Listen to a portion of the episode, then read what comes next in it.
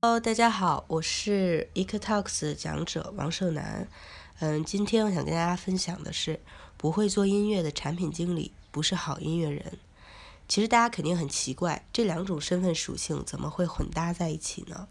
所以今天呢，跟大家分享一下我的故事，然后也希望更多的人可以知道我、认识我。嗯，最开始的时候，我其实很小的时候没有这种写歌的概念。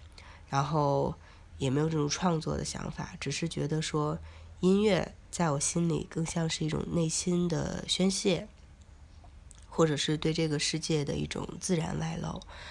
比如说小学生时代，每次上学回家、放学这种路上，都会看到花花草草啊、天空啊，然后都会都会唱出来，都会哼出来。就是比如说我当下的那种想法或心情。就是类似有一点边走边唱那种哼鸣，或者是说别人家的小孩都是，呃，日记是个本子，可能说当时我的日记就是用写歌这种方式。那年我记得我十三岁，刚刚开始接触音乐，然后呃开始学吉他，然后开始学一些理论知识，包括也接触了一些小提琴和、钢琴。我一个。怎么说呢？就很执着的一个女孩，然后从十三岁一一直开始写，然后当我当我写了呃一百首歌的时候，那个时候差不多是十七岁，我记得好像是高二的下半学期，然后我的想法是，嗯，我要我要去北京，我觉得只有在那儿才能实现我的梦。其实当时的想法很简单，就比如说。别人，你可能会问你的梦是什么？我会觉得，我能发一张专辑，有一张自己个人的音乐专辑，这就是我的梦想。我觉得，如果我可以实现它，我觉得我人生就圆梦了。但谁知道现在的我，其实再回头看这一切的话，就觉得，呃，还是蛮小、蛮幼稚的。而且我实现了，嗯。好，那就是说我，呃。刚刚开始来到北京这一段期间吧，你想一个十七岁的女生来到北京，也是满是不知道，就满满是有冒险精神的。其实也不知道这个世界有什么险恶，然后也蛮单纯的。其实那个时候，我觉得我就是跟别人沟通啊，或者是说，呃，处理这种人际关系都还比较生疏，也没有太多经验，然后自己又比较腼腆。所以就是，呃，对，所以就是有一个学习的过程。到现在，我觉得其实回顾以前的自己，呃，每个人都有青涩，也每个人都有需要有一个学习的过程，才能成就你今天更好的自己。所以那个时候啊，我带着一百首歌来到北京，嗯，就觉得哇，北京，我第一次来北京的感觉吧，我其实是呃去了鼓楼。这是文艺青年的聚集地，你知道吗？然后那边有很多琴行，我就去呃选了一把琴，买了一把新琴，然后呃也很愿意跟人分享，也愿意很很多跟人聊天，然后跟别人唱我自己的歌什么的，嗯，在那个时候就怎么说呢？没有想这么多，可能会留下来，但一个很偶然的契机。嗯，所以这个下面要说到有一个特别对于我有知遇之恩的一个人，他叫徐楠。呃，他呢就是是一个算是当时一个办演出的一个呃主办方，然后他发现了我。呃，我觉得第一个比较大的机会是他让我去上了很多音乐节，那个时候可以跟同台有很多你知道就国内比较。呃，独立音乐的这个圈子里面的一些乐队，跟他们同台还是很难得的机会。然后在这个过程里面，我觉得也学习蛮多的。其实我有个印象，就是说，因为当时年龄很小，然后不太知道怎么跟别人沟通，其实也有一点年少轻狂，想那么年轻就去大的音乐节。我记得以前也跟呃像莫文蔚啊，还有苏打绿啊，啊有印象，就是我们是同一个舞台，对，可能有一点飘飘然的感觉吧。就是也没有太飘飘然的，只是说不太知道怎么去呃沟通。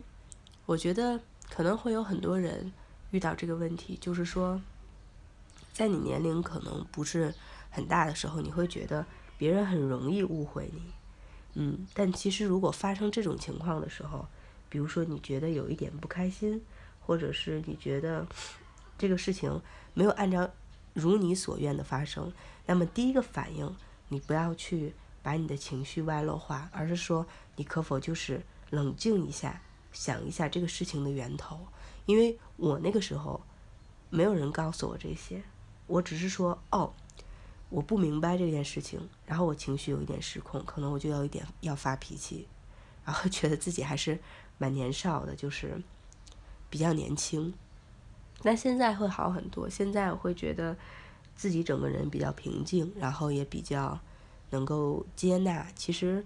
当有觉得不顺的地方，或者是觉得你你觉得很奇怪，为什么会这么发生的时候，你先冷静下来想一下，然后把这个问题提出来，然后让别人去理解你，那可能这个事情就解决了。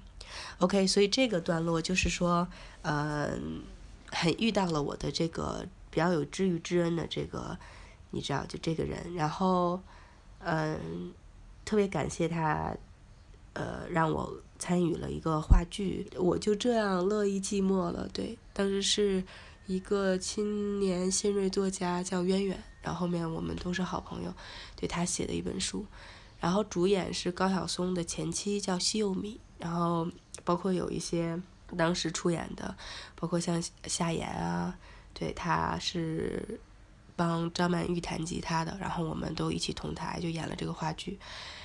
然后跟他们也都成为好朋友，这点我也是后面很感谢他，就是让我认识了很多，让我有个机会认识很多不同的人，也给了我很多机会。对，嗯，在这个平台，就是这个话剧演出之后，呃，我认识了第一家公司，他们帮我做了第一张专辑，嗯，把我就是 写的那一百首歌精炼成十首，然后。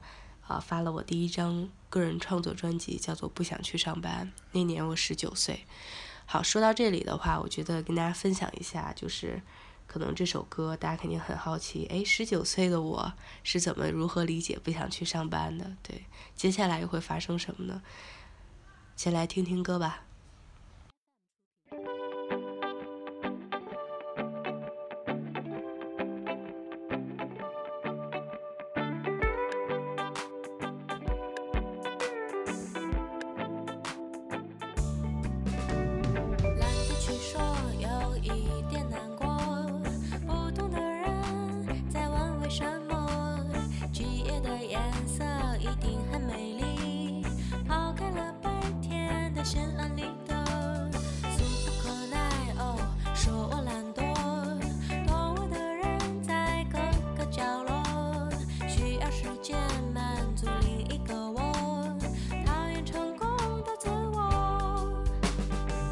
住手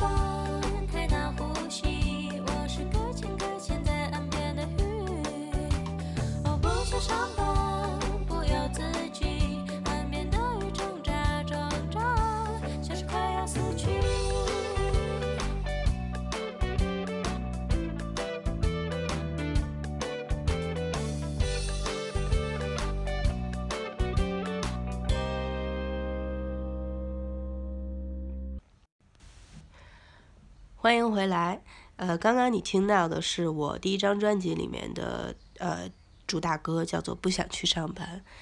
然后那首歌其实也唱出很多人的心声，就很多人都现在每天早上起床的时候很难挣扎的在自己，这样很难很挣扎的在自己床上 啊，我我也我也不想去上班什么的。但相反，其实呃现在的我啊也是要跟大家聊可能呃近期的状况嘛。我的第二种多元化的身份，我第二个呃身份的话，我是一名产品经理。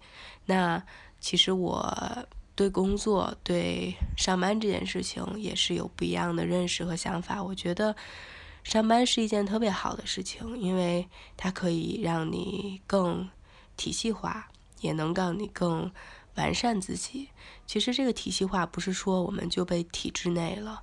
而是说你能够去适应整个社会的一个啊构架体系。因为我们不是支离破碎的，就是每一个点。因为如果我我生活的很边缘化，我没有在这个社会体系里的话，其实这样对你的家人、对你的朋友也是一种不负责任。所以每个人可能都希望或多或少有一点边缘化。嗯，我其实还蛮想，就是实实现绝对自由，然后可能就你知道无所事事了那种，或者是我们就是乌托邦的理想生活，所有人都一样。但其实，呃，我觉得社会带给我们更多的是，除了自我成长之外的话，还能去适应这个体系。对我觉得至始至终到现在，呃，我工作了很多年，我的性格，我的人还是和以前一样，也是蛮爱憎分明的，就是做事情还蛮拼的。对，刚好也可以把我喜欢的东西加入到我的工作里，去实现你更多的价值。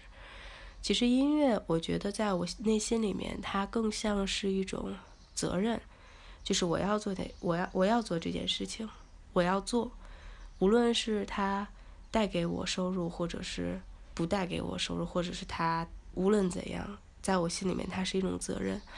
我会，或者是他更像是我的一个 baby，我觉得我应该照顾他。所以，在我内心里面呢，我希望就是每个人可以找到自己喜爱的东西。还能和，呃，还能和你的生活平衡，这一点是特别重要的。那刚刚跟大家分享的是，呃，十九岁的一张专辑的一首歌。那接下来我觉得给大家分享，呃，近期创作的一首歌。那这首歌呢叫做《梵高小姐的豆乳》。其实这首歌是我住在胡同里面的时候认识的一个女孩，她的父母是聋哑人。然后我希望这个这个歌的背后也有一个故事，那先听歌吧，回来再说。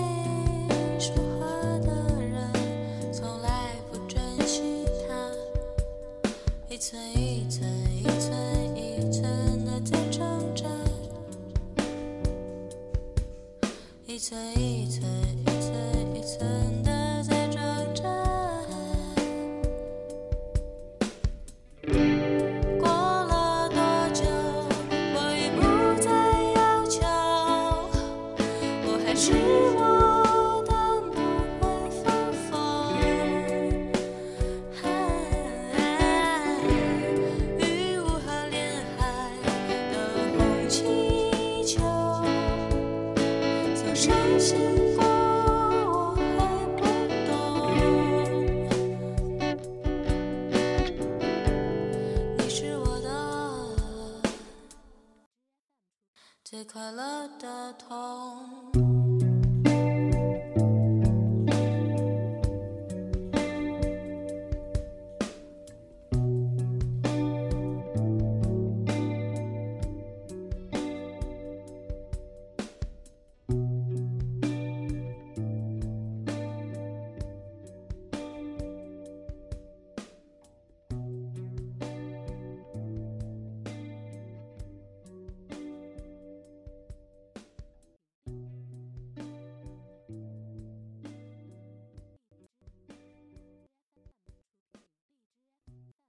好，刚刚你听到的那首歌是来自啊我差不多一四年创作的一首歌，叫《梵高小姐的豆乳》，大约在两年前。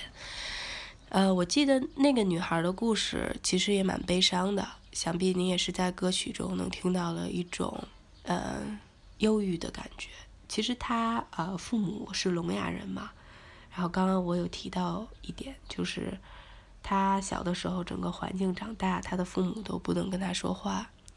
然后我在跟那个女孩沟通的时候，呃，我问她，你有没有觉得很难过？因为你的父母没有办法跟你沟通。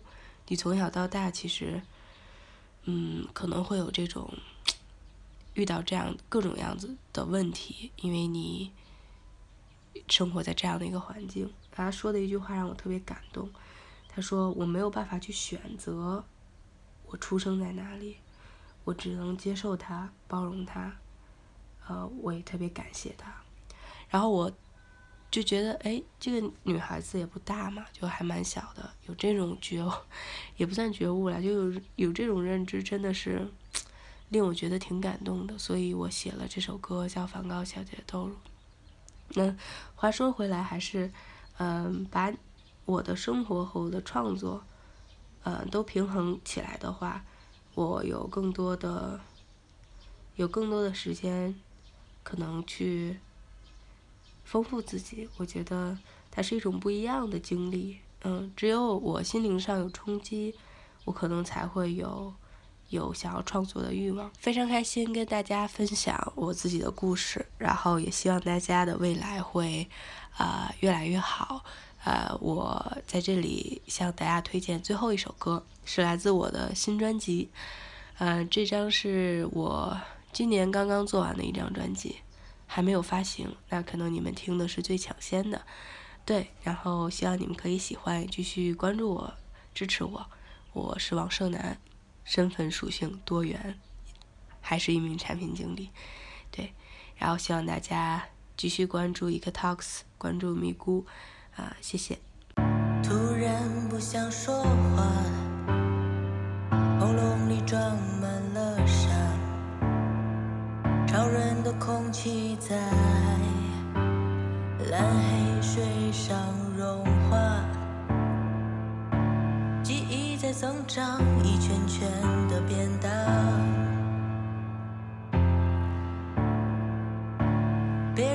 的手抓住了你的尾巴。喔喔喔，什么是理想？我不必伪装，勇敢走向黑。